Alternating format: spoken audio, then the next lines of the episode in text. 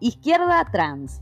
Te miraba y te miraba, pero estabas tan ocupada pensando en el capitalismo y el anticapitalismo que nunca notaste que muy cerca alguien hacía una pequeña revolución. Quererte. Camila Sosa Villada.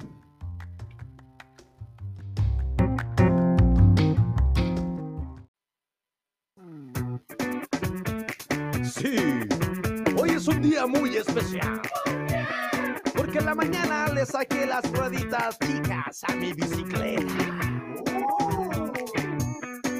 Lo mejor que me ha pasado en mi vida fue sacarle las rueditas a mi bicicleta. Un nuevo episodio de Radio Chiquita. Muchas gracias por estar del otro lado. ¡No! Tremendo, tremendo. Bueno, acabo de tirar todo, pero tiré todo, o sea, tiré todo el contenido de una copa. Y se lo tiré encima. ¡Ay, no! ¡Ay, no! Maldita sea, me están empezando a flagelar.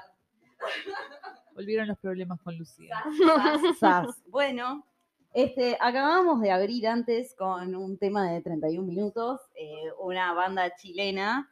De esa manera le damos la bienvenida a nuestra amiga Carly, nuestra invitada especialísima de Gracias. Gracias a ti por estar acompañándonos y a las órdenes. Ah, no voy a dar órdenes. Sí, este, yo tendría que poner a limpiar esto que tiré porque ahora las perras están bebiendo. Así Un que pequeño temblor. sí, pasaron, pasaron cosas, se movió la tierra. Este, you shook me. Eh, bueno, entonces vamos a seguir hablando de 31 minutos. Estábamos hablando de que eso, a mí me pasó de que cuando yo era chica no miraba mucho 31 minutos porque todavía no existía, porque estábamos hablando de que es algo de no sé qué año, pero yo ya era media grande cuando salió. ¿Cómo Así que, Sí, no sé. 2002, 2003 más o menos? 2000, claro, yo ya juraba grande porque tenía 12, entonces era adolescente. claro, adolescencia, entonces tipo solo me permitía mirar Pokémon. ponele. Claro, cosas para niñas grandes. Cla- exacto, y las series pedorras de Cris Morena, que así quedamos, pero eso lo dejamos para otro día, porque ahora queremos hablar de 31 minutos. 31 minutos, qué y bueno. esta canción que vos elegiste para abrir el programa de hoy. No, lo que- me quedé pensando en eso que, que me decía y de, de que De al... Cris Morena. Ah, No, jugate con... Eso es muy del Río de la Plata, yo ya no conocía, tengo amigas argentinas que dijo, Mejor. pero ¿cómo no viste el jugate conmigo? Y digo, mejor. ¿Qué jugate? ¿Qué juega? Hablan de ya.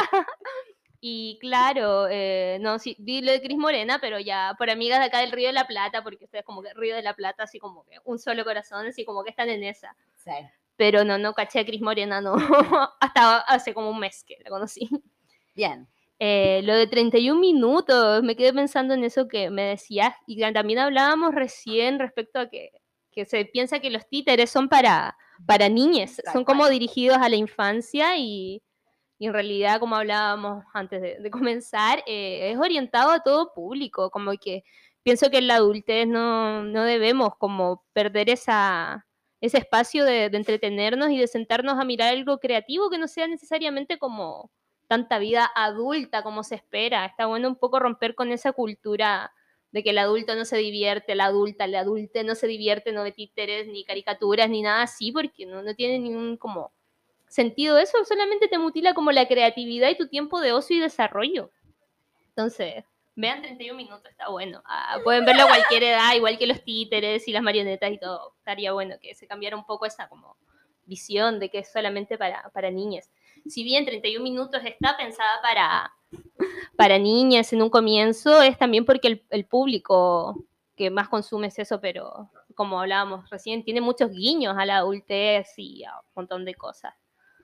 Qué bien que están los niños a la adultez en todos los programas infantiles. No se me ocurre ninguno ahora, pero capaz en las canciones infantiles sí, tipo todas las canciones de María Elena Walsh me llegan al corazón. Es también muy eh, eh, Río Platense, la María Elena, sí. capaz. Pero, pa, me- es como, las escucho ahora de grande y también tienen un significado para mí. Y después está las películas capaz que más comerciales, tipo Pixar, también algunas tienen como esa cosa de, de pegarte, tipo... eh, no sé, hay chistes de droga, de falopa en Toy Story, creo, claro. Pero es que piensa que las películas esas las hacen adultos que también se dan cuenta que Y se hay falopean. adultos que se falopean también, obvio. y que se dan cuenta que hay adultos que van a ver eso, aunque sea con los hijos o a través de los hijos, pero igual saben que hay adultos y también se intenta transmitir ese mensaje que, los, que la diversión no es solamente en la infancia, los adultos también tenemos derecho a divertirnos al ocio, a la creatividad y a todo eso. Es como Sí. calcetín con rombos, man. ¿Se acuerdan de calcetín con rombos, van de 31 minutos? Sí, es el único que me calcetín, acuerdo. el calcetín de los derechos. Claro, pero ese es el que me acuerdo porque creo que lo he visto más de grande cuando la clásica, la gente que comparte, miren lo que mirábamos de chicos, vuelvo, al- vuelvo sobre lo Claro. mismo, tipo, ya me lo explicaron y igual sigo. Yo quiero decir que me parece que 31 minutos es uno de los mejores productos de exportación de Chile. y, Ca- y Carla, claro, y me encanta que Carla los conozca, porque obviamente como chilena, tipo, re- Amo representa 31 perfecto. ah. Sí.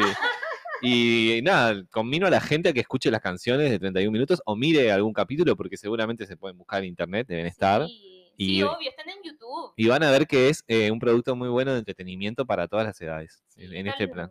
Están las cuatro temporadas de 31 minutos en YouTube y las dos primeras están muy buenas, así que sí. Recomiendo las dos primeras temporadas.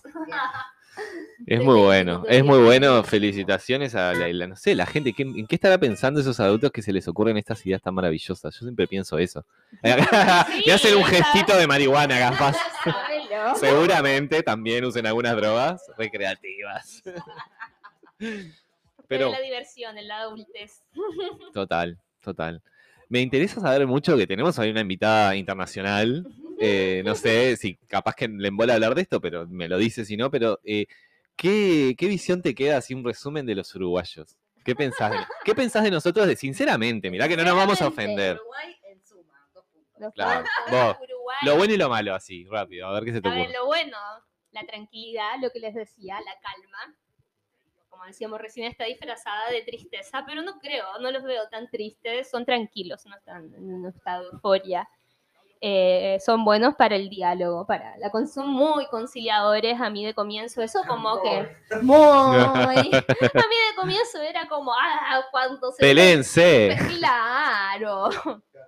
Pero me fui uruguayizando y ahora estoy muy tranquila. Yo, sí, ¿no? De verdad, de repente leo como discusiones de mis amigas y amigos de allá y es como, pienso, ay, qué agresivos que son. Te juro. Y mis amigos me dicen, ay, bueno, que estáis hippie, ¿qué te pasa? Así como que, que hippie pacifista y yo, ya basta. Así como que... Eh, Eso también. ¿Qué otra cosa buena? El mate, la rambla, la sillita, la sillita de playa. Así la sillita de playa de la, La rambla, reposera. la reposera, sillita de playa. Mejor. Eso, Tomadores, Y- la reposera, grandes. No se estila mucho eso en Chile, no es como una, no hay cierta gente que saque sus sillas así, no, sentarse. ¿no? No, es- no, se ¿qué ve. Están, están a otro ritmo ya, lo que Ahí va. hablamos como recién, de que acá es como que están camuflados un poco con el agua y ya estamos como hechos temblores, volcanes. Sí, yo siento mucho cuando voy allá la energía de que somos como todos así como... Y también, viste que Chile es como el color rojo, viste, el fútbol es rojo y es como... Nunca Es- había notado eso. Bueno, a mí me llamó mucho la atención un chico una vez me dijo, es como que allá son todos de apellidos rojas y es todo rojo allá.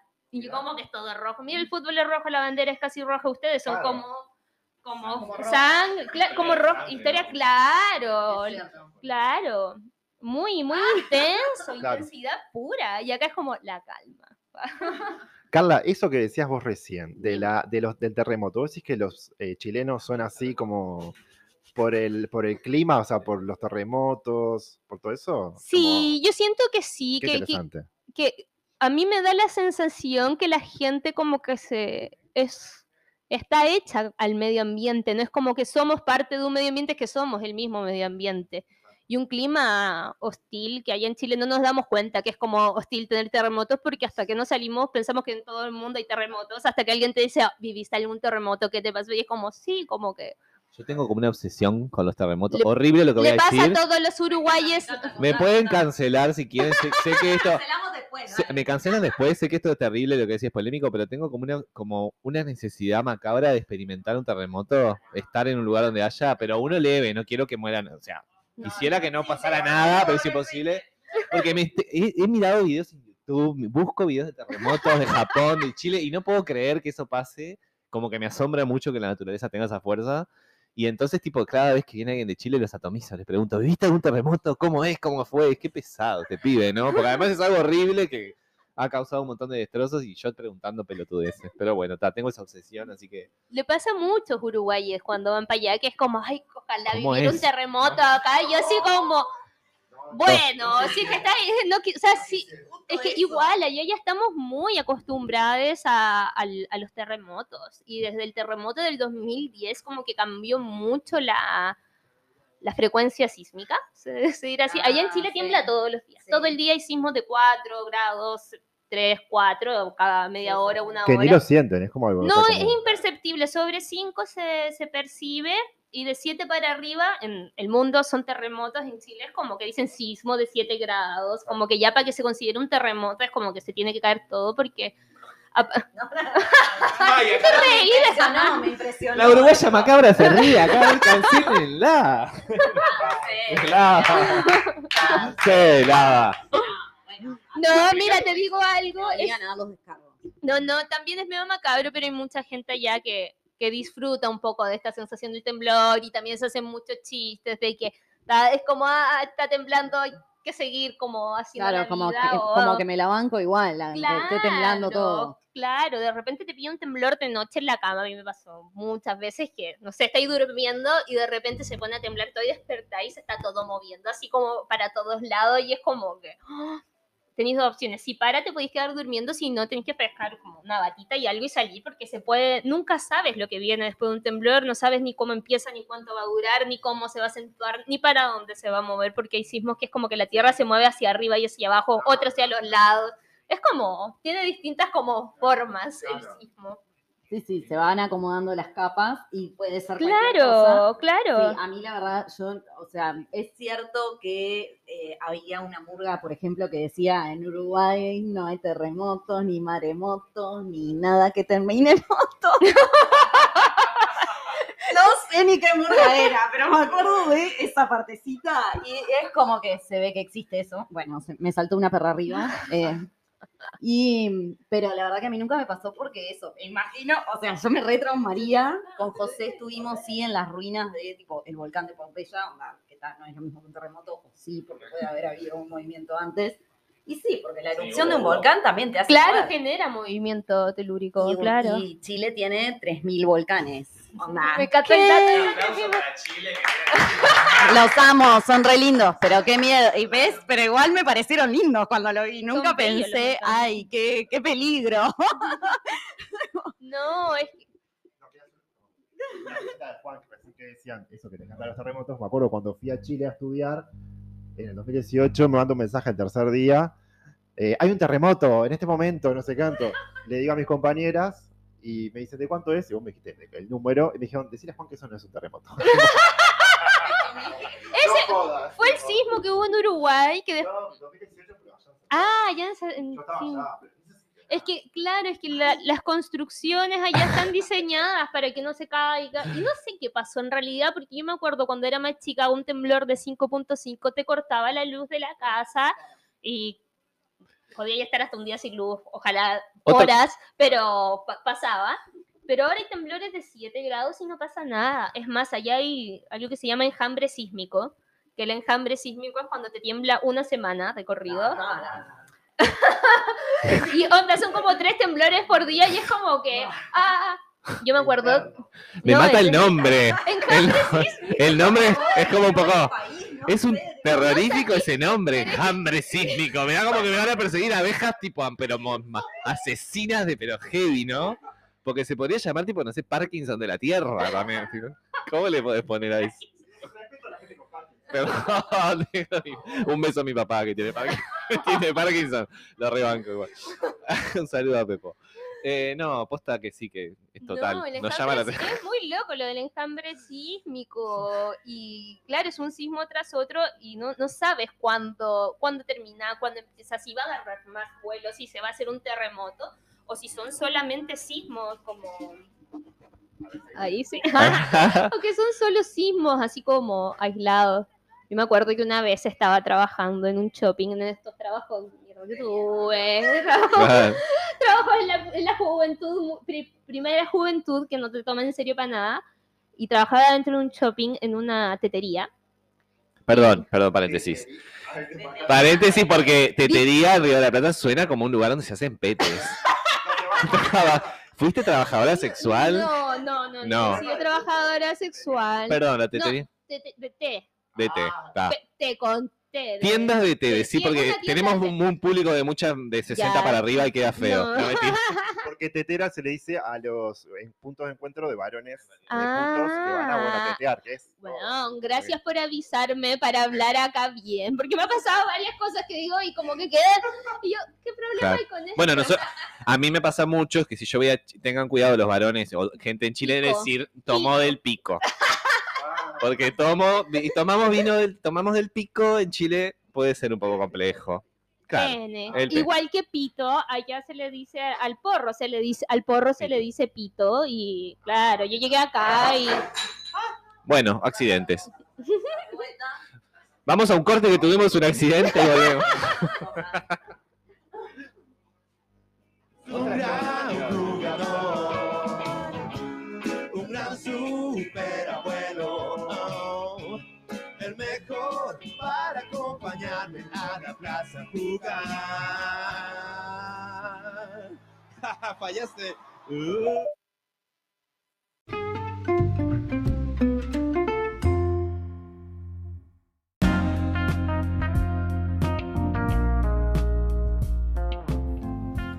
Hola reina, para cuando estás en esos días, esos días en los que va ganando el Partido Colorado en el escrutinio de tu vientre, llegaron los nuevos toallines Suavivant T Plus con tecnología Super Absorbe Blanc, transformando lo rojo en transparente al instante.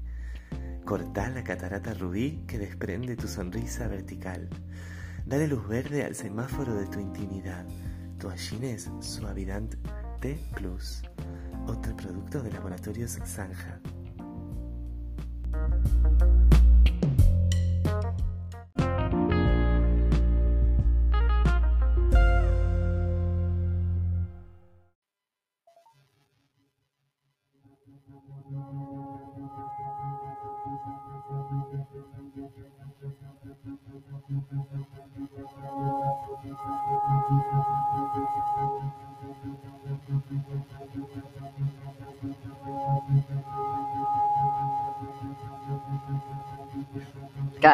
Sí, sí, sí, algo pasó. Bueno, acá hemos vuelto eh, ahora para una parte de Hablando sin saber. Este, vamos a tratar de hablar de los Juegos Olímpicos. Yo, como el tema anterior, tampoco sé mucho. Me pasaron algunas cosas, tipo mi hermana compartió a muchas chicas tortas que se ganaron todo y una de ellas era venezolana, Yulimar. Yulimar Entonces, Rojas. ahí va. sí. Entonces le mandé un mensaje tipo, viva Yulimar y viva Chávez, porque soy una zurda cuadrada y hago eso. Este, pero bueno, contanos, Carla, ¿qué sabes de los Juegos Olímpicos? Eh, bueno, la verdad no mucho, ya dije, Perfecto, porque estamos en Hablemos sin saber. Pero soy muy aficionada, me encanta verlos. eh, he estado re, re pendiente de la tele, llego, prendo a YouTube, así conecto eh, las competencias del día, estuve pegadísima viendo la natación, la gimnasia artística, que son como las cosas que más me gustan, pero igual estoy reinformada eh, de, de algunas cosas, sobre todo eso de como de la participación de las mujeres. Bien. Está buenísima la participación de las mujeres ahora. eh, son los Juegos Olímpicos como con, con mayor equidad en participación de atletas. Y, por ejemplo, tengo acá unos datos. Ah, que- traje mis datos. Eh, respecto a las delegaciones de Chile y Uruguay, que, bueno, en Uruguay fueron 11 atletas, atletas, y de los cuales 5 son mujeres y 6 son hombres. Bueno, casi 50-50. Casi bien, 50-50. Y Chile, a la delegación olímpica de Chile, por primera vez clasificaron más mujeres que hombres. Pa' y, arriba. y la selección de fútbol femenina de Chile eh, logró la primera clasificación de mujeres en equipo en la historia de Chile. Así que, Uh, vamos, la piba. claro, y Karen Araya anotó el primer gol, de la primera mujer en hacer un gol olímpico chileno. Así que, Karen Araya. Ah, es la primera mujer chilena en hacer un gol, gol. claro, primera vez Wow, que Chile qué clasifica, más. claro, y quedaron eliminadas en la primera ronda, pero o sea, el hecho ya de llegar a unos Juegos Olímpicos y clasificar como equipo es tremendo, es tremendo clasificar como equipo, sobre todo las condiciones como del deporte, sobre todo para las mujeres, ¿cachai? Que ya es como, una, es como algo re público, las chicas normalmente dejan sus carreras deportivas o dejan de entrenar cuando cumplen 12, 13 años antes de entrar a la adolescencia por temas como el cambio corporal y que en realidad la- no, no hay mucho fomento la como cultural hacia el deporte en las mujeres, como que históricamente ha sido para, para hombres. Entonces es tremendo esto que está pasando ahora, que son más mujeres que hombres en la... Inesperado. digamos. Inesperado, maravilloso, sí. Es sí. como un movimiento tipo ahí de como tratando de cambiar esas cabezas. Claro, y también lo que hablábamos de la ropa, ¿te acuerdas el otro día? sí, de es las cierto. mallas de gimnasia que las alemanas salieron con mallas enteras, cosa que no. Las alemanas, después también en- estuvo el partido de voleibol que De terminó las chicas de siendo Noruega, multado. Claro, que las multaron por no salir en bikini. O Y- sea, ¿quién decide, por favor, quién decide que está cómodo jugar en bikini? Como Sí, que... sí, sí, no, y aparte esta cosa de tipo, no hables, no te quejes de nada, Claro. porque ¿qué te pensás? Tipo, ¿Qué te venís Claro, muestra las nalgas, por favor. Sí, están excelentes las nalgas, muy trabajadas. Como profesora Pilates, como que la gente tiene unos cuerpos maravillosos, trabajados, entrenados y todos, porque hasta la gente que hace pesas y todo, que, son, que son como corpulentos, son cuerpos entrenados para eso, o sea, que han logrado cosas maravillosas. Eh, también me imagino que, no sé, yo hablando sin saber porque también soy depor- cero deporte olimpiadas, pero que me parece importantísimo que las mujeres participen. Sí. Muchis- mucho más de lo que, porque no están particip- no estaban participando eh, en la cantidad de que son mujeres en el mundo, ¿no? Claro. Entonces es y eso hace también que ganen más medallas, porque es obvio que si vos no vas, es imposible que Que traigan una medallas. o medalla, pero mira, hello. Yulimar Rojas es la primera mujer venezolana en ganar un oro. Bravo, Pero- bravo, pero- Yulimar. Yulimar. Una genia. Récord. Claro, y, y no fue solo el oro, fue un récord olímpico en su primer salto. De los cinco intentos de la final, el primero lo hizo con récord olímpico y el último hizo récord mundial, que saltó 15 metros, sí, en el primer salto el olímpico y en el último el mundial, récord mundial. Salto. Triple salto. Triple salto. Triple salto. Sí, Qué éxito, Yulimar. 15 Saludos metros, de- 64, Casi 16 metros, imagínate eso, como que pegáis la carrerita y saltan una, dos, tres, casi 16 metros, hizo 15, 60, pero tremendo, tremenda, tremenda. Y claro, ¿Hay, ¿Hay equipos mixtos o generalmente competencias en que compitan hombres y mujeres juntos o por lo general se divide a, a las divisiones por género? Por... se divide por género normalmente, pero por ejemplo este año en la natación incluyeron la posta mixta por equipo, que encontré, pero Ok. una competencia pero hermosa. La, y yo vi la posta combinada, no recuerdo si eran 100 o 200 metros, pero tenían que ser dos hombres y dos mujeres por equipo. Y la posta combinada nada, los cuatro estilos de, de nado, que es pecho, crawl, espalda y mariposa.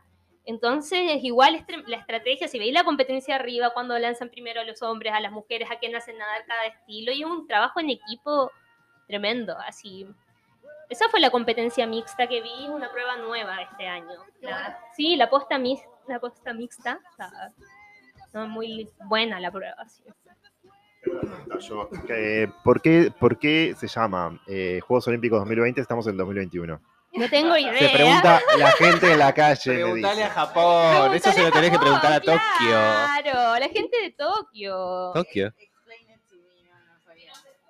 Claro. Yo quiero Japón. decir Akura Kirato Hataya, ah, que significa explícame por qué falta un uno al final en japonés. No, mentira, estoy inventando. Pobre. No quiero ofender a nadie que hable lengua japonesa porque no sé un sorete de japonés. No sé, como que estamos medios atrapados en el tiempo. Como un 2020 prolongado, ¿no? ¿Te parece? Es un 2020 prolongado esto, no se fue el COVID, no se fue, estamos igual, así como que yo perdí un poco la noción del tiempo también, es como que, no sé, como que quedamos atrapados en el 2020 y como un bache temporal ahí, ¿o no? Bueno, lo que decíamos era eso, quedamos atrapados o sentimos, juramos que lo estamos reviviendo, ¿no? Tipo, ¿qué, qué es lo que pensamos que nos está dando una segunda oportunidad de revivir el, dos- el 2020? Dark. Tipo, no, no veo los. Este, bueno, yo te iba a volver a hacer otra pregunta de los Juegos Olímpicos, porque además hoy me comentaron también que había partido de fútbol femenino entre las chicas de Suecia y Canadá. Ajá. Entonces me acordé tipo de todo lo horrible que pasó en Canadá en estos últimos meses, que, o sea, que se develó que pasó en Canadá en estos últimos meses y tipo, ta, nada, era, te llevaba para ese lado de vuelta, porque lo que le llegué a comentar a Florencia fue, a mí, que fue la que me dijo que había partido de fútbol, este, fue tipo, bueno, sí, que gane Suecia, pero al final también Suecia en algún momento se alió con los nazis. pero no quería que ganara Canadá solo por eso. Eh, de que se encontraron tipo cementerios de niños eh, de indígenas de las poblaciones eh, originarias canadienses que el Estado había llevado a colegios que eran como de reconversión, onda, para sacarle todo lo que tenía de pueblo originario y hacerlo funcional al sistema de vida. Y aparecieron tipo fosas comunes y van apareciendo, tipo. Entonces, hay una, hay una serie Ank with an E, claro. Bueno, entonces eso, como que no quería que Canadá ganara en fútbol femenino, pero por otro lado es tipo, bueno, no sé quiénes eran las mejores jugadoras de esas pibas, entonces supongo que lo mejor es que ganen las mejores. ¿o no? La verdad no estaba enterada del partido de Canadá. sé que las suecas son muy buenas. Sí, sí, son muy buenas, pero en realidad no estaba enterado de eso y en realidad mm, no. El fútbol Es femenino fu- es, tipo, está. Yo porque tenemos el, el tema fácil. Yo no sé si viste también, me, me- me llamó mucho la atención, ¿viste? El Simone Biles. La... Sí. Bueno, abandonó en el medio de la va, Biles es una, atleta que en los Juegos. Olímpicos pasados ganó, hizo récord de todo, eh, ganó todas las pruebas que hizo en equipo. Es una gimnasta. Es gimnasta, hace gimnasia artística, tiene creo que 24 años, sí, y es, de- es estadounidense, es afro. Eh, ¿Qué más? Mide un metro cuarenta y dos, re chiquita, chiquita, es muy chiquita. chiquita, claro, de gimnasta. Bueno, Simone Biles em, en los Juegos Olímpicos de Río, que fueron sus primeros Juegos Olímpicos, rompió récord y estaban todos re pendientes de ella y metiendo mucha presión. Tenía creo que 19 años en ese 19 tiempo ella, claro. claro, y batió récords, rompió récords, hasta tiene algunos ejercicios patentados con su nombre Tal cual, Sí, hizo, no, cos- hizo pero- cosas que no, no se que habían no visto se nunca. habían visto jamás. No, es tremenda, es tremenda. Bueno, se empezó a especular mucho sobre Simone Biles, se empezó a decir, no, es la próxima... em, María Comaneci. no, sí, también, no sé, pero dijeron será la próxima como Bolt, Usain Bolt, Ah. o la próxima Michael Phelps. Amo a Nadia Comaneci, perdón. Que lo sepan, que lo Que el sepa mundo nadie. sepa. En Rumania se escucha el programa, ¿no?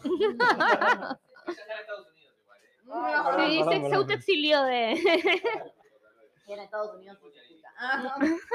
Bueno, ta, y lo que pasó es que Simone Biles, eh, estaban todos esperando lo que iba a ser ella, estaba todo el mundo Mm. encima de ella y estaban con eso que iba a ser la próxima Michael Phelps y toda esa, que Michael Phelps era un nadador que rompió récord, tiene creo que 23 medallas olímpicas, nadie, nadie Tiene le los, los récords, tiene ganaba, los récords. eh, rompía sus En todos los estilos. de Baltimore, claro, él era todo para el, para el deporte olímpico. Entonces ella varias veces salió diciendo, no, yo no voy a ser la próxima nada, soy la primera Simone Biles, así como que ella muy aterrizada desde siempre, no, Tiene una historia aparte de vida fuerte, ¿no? Sí, sí, sí, que, la, que es adoptada. Adoptaban, claro, sí, que la mamá estuvo como en Cana cuando Sí. yo era chica y como que pa. No, re heavy la vida de Simone Biles. Sí. Bueno, la cosa es que mm, había mucha expectativa sobre ella y al momento de, de hacer su salto en este salto olímpico, como que pega una carrerita, rebota y se da la vuelta, que era su prueba máxima, ella cayó mal.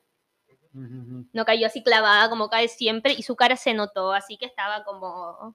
Y ahí ella decide dejar de participar en, en la- en las clasificatorias con su equipo por las presiones mentales y salió diciendo eso, que era por presiones para cuidar su salud mental, porque en realidad... dijo, quiero controlar mis demonios. Sí, que sentía demonios... así textual, Sí. controlar los demonios. ¿Viste? Va a declarar eso y que está... Es que por, yo creo que, no sé si hay que estar tan así, yo creo que muchas No. personas nos hemos sentido así, yo creo que hay que ser valiente. No, no, no, que no- que no que hay que estar mal, digo, hay que sentirlo de verdad como para expresarlo. Claro, pero también hay que armarse de esa valentía. Imagínate cual, siendo eso. Negra en Estados Unidos, todo ese cual. rollo como racista que hay, todo lo que se esperaba de ella para que ella salga a decir, no, sabéis que no me voy a, acá. claro, no me voy a matar por esto, porque en realidad es un deporte, no sé si califica Tremenda como postura, alto tremenda riesgo, postura. pero si una mala caída, si venís volando por el aire, te puede pasar cualquier cosa y requiere mucha concentración. La sí. gimnasia olímpica, mucha, mucha, mucho detalle, mucha técnica. Y si estáis levemente desconcentrada, como que no. Bueno, ella salió diciendo públicamente que se iba a retirar de esas competencias y después se retiró del resto de las competencias porque fue mucho. Y claro, se armó así como Tremendo. eh, Djokovic, el tenista serbio, salió diciendo que era como. Dicen que salió diciendo, porque después dijeron que lo habían sacado de contexto. Que, que la presión era un privilegio para los deportistas, que sin presión no existiría deporte de elite. Y claro, o sea, ¿Pero quién sí, pero, sí, pero Djokovic es, el- no sé si el uno o el dos del mundo, Sí, y es eso, tremendo. Un hombre número uno. Ah, Pero Simone Biles No es también es la número uno de gimnasia. Bueno, Pero es mujer, ¿no? Simone Mujer negra. Pero es mujer es negra. mujer, no, pero un beso, Simón, un beso, Simón. Que venga de vacaciones a Montevideo.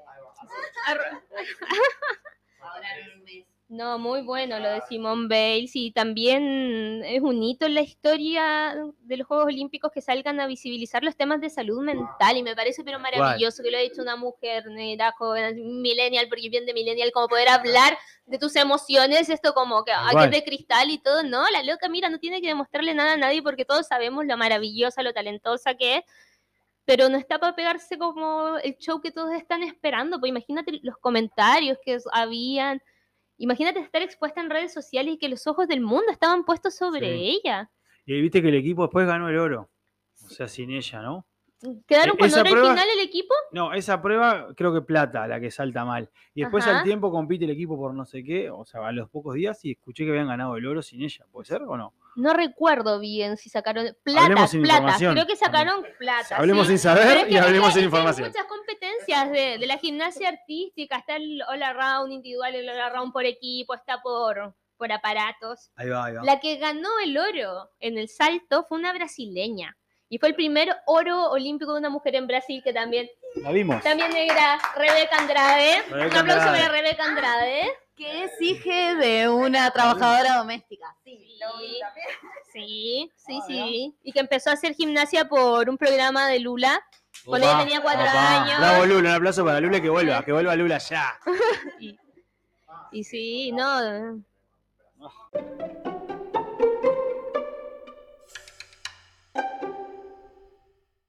Respeto porque es eh, después de un de algunas solamente invitadas traen cuadernito para con apuntes. Eso habla. Digo, ¿qué tenés anotado? Porque tenés, cosas anotadas ahí también. Así- Ah, tengo lo del de Yulimar Rojas, lo de la, corre- la salto triple venezolana. Ah, Neisida Gómez, el primer, la mu- primera mujer en ganar oro en Ecuador, levantadora de pesas. La categoría de 76 kilos creo que era ella y levantó 154 kilos, una cosa así. Vean la competencia, está buenísima, buenísima. El podio quedó hermoso. En tercer lugar lo sacó una mexicana y el segundo una estadounidense que también eh, visibilizó los temas de salud mental. Eh, le habían declarado trastorno bipolar y ella salió diciendo que en realidad, como hablando del tema, yo encuentro maravilloso que se esté hablando del tema, que cada vez más mujeres compitan. Había una chica de Uzbekistán que antes los países musulmanes no podían competir, las mujeres de los países musulmanes no competían, después solamente en algunas pruebas y en el levantamiento de pesas antes no podían competir porque tenían que tener a la vista los codos y las rodillas, porque se penaliza el doblez en el tienen temas técnicos y hace poco recién se permitió que pudieran competir cubiertas, completas como ella. Ella, claro, estaba con el, con el pelo cubierto y todo, pero la competencia de, del levantamiento de pesa de mujeres estuvo maravillosa. Me encanta. Lo Bueno. otro que, ay, tipo, las que se iban y volvían a seguir en el tema, claro, no. No, porque lo otro que también vos me contaste tenía que ver con esta chica que además después vi que estaba en realidad por un, o sea, no está compitiendo por ningún país, sino que está compitiendo como por todos los refugiados del mundo, no sé. Ah, el equipo de refugiados. ese. el equipo de refugiados. Claro, el La hay un equipo de no- refugiados. Está bueno porque de alguna manera muestra tipo como este nuevo escenario mundial que, a ver, que es tremendo, ¿no? O sea, recién ahora como que se está visibilizando esta cuestión de que sí, hay gente despatriada, eh, retirada, tipo, ex- echada por la guerra, perseguida, demás, es la diáspora, bueno, la diáspora ya sería otra cosa, pero como esta cosa de el movimiento de las personas que no siempre responde como a las fronteras y, y bueno, y que se le reconozca un espacio en los Juegos Olímpicos en algo que es súper categórico, la verdad que me pareció muy, mi- muy millennial, como diría. Es tipo re millennium esto, claro. como- Ah, bueno, eso porque Es medio raro lo de los rusos, ¿no? Discutamos Rusia. Pongamos la mesa Rusia acá. Rusia, viste que en las, capaz que las Olimpiadas pasadas se descubrió, antes de las Olimpiadas pasadas se descubrió un doping, pero desde el Estado, como con laboratorio eh, todo armado, entonces compitieron bajo lo- los efectos de, de drogas prohibidas, este, estaban compitiendo así. Entonces los descalificaron para estas Olimpiadas, no sé para cuántas más. Drogas, negocio Creo redondo. que era un castigo de cuatro años y después lo bajaron a dos años y el castigo fue que no podían tener la bandera, ni cantar el himno, ni eh, competir como el país de Rusia, sino van como comité olímpico. Por eso te digo que en realidad eh, la pena fue casi que nada. Solo Fue nada en realidad, van pero... todos los atletas, pero con esa bandera. Claro. Rock. La bandera dice Pero es que igual, la, la- la- el doping, hay un montón, incluso hasta un analgésico te puede salir como doping en esas pruebas. También, Pero los rusos se comprobó que estaban picantes. estaban, estaban mal. dopados y algo también raro de haber pasado ahí porque había laboratorios como filtrando, o sea, como Claro. alterando datos, Toda una red. la- la- laboratorios rusos, Toda y una que, red. que es- que hay en Rusia, así como que es todo, no sé, raro, y que también eso que eran cuatro años de castigo, que bajó a dos, y que Sí. solamente es el castigo. Lo que pasa es que, los rusos son como muy animadores de los Juegos Olímpicos históricamente. Claro, pero si Entonces- tienen competencias históricas en la gimnasia, sí. en mucho, ¿viste? Pero es que la- las Olimpiadas, los Juegos Olímpicos en realidad es un poco como el... Es como, ¿Qué países están siempre en el A ver quién podio? la tiene más larga un poco. eh. Rusia, Estados Unidos y, China. Sí, sí, Todos los podios son de Rusia, Estados Unidos y Se China. mueren como por eso. Rusia, Estados Unidos y China. De repente se mete alguien de Alemania, alguien de Francia, pero Rusia, Estados Unidos y China es como que son las potencias, claro. Por eso como que encuentro tan, tan destacable que las sudamericanas hayan logrado medallas, los podios, los oros, los récords y todo obvio. eso. Algo de igualdad para este mundo. Equidad. Claro, un poquito. de que sea sea. algo, larguen. Bueno, entonces eso, la verdad que muchas gracias por habernos acompañado y habernos ayudado como a llegar a estas conclusiones. Y de- ¡Ah, Débora Rodríguez! ¡Hasta acá! Débora Rodríguez. ¡Viva Débora! Sí, ya, ahí va, claro, del equipo. Ay, es cierto. Ah, del claro, equipo de refugiados. Del equipo de refugiados. No, claro, del equipo de refugiadas que aparte incluía a una chica que nadaba. de que- Siria, que es refugiada en Alemania, que claro, se venía por el, no sé qué mar era, pero venía en un barquito y se echó a perder y ella con la hermana nadaron y se llevaron como a la, a la familia, y la a toda la gente, a la embarcación a- al nado.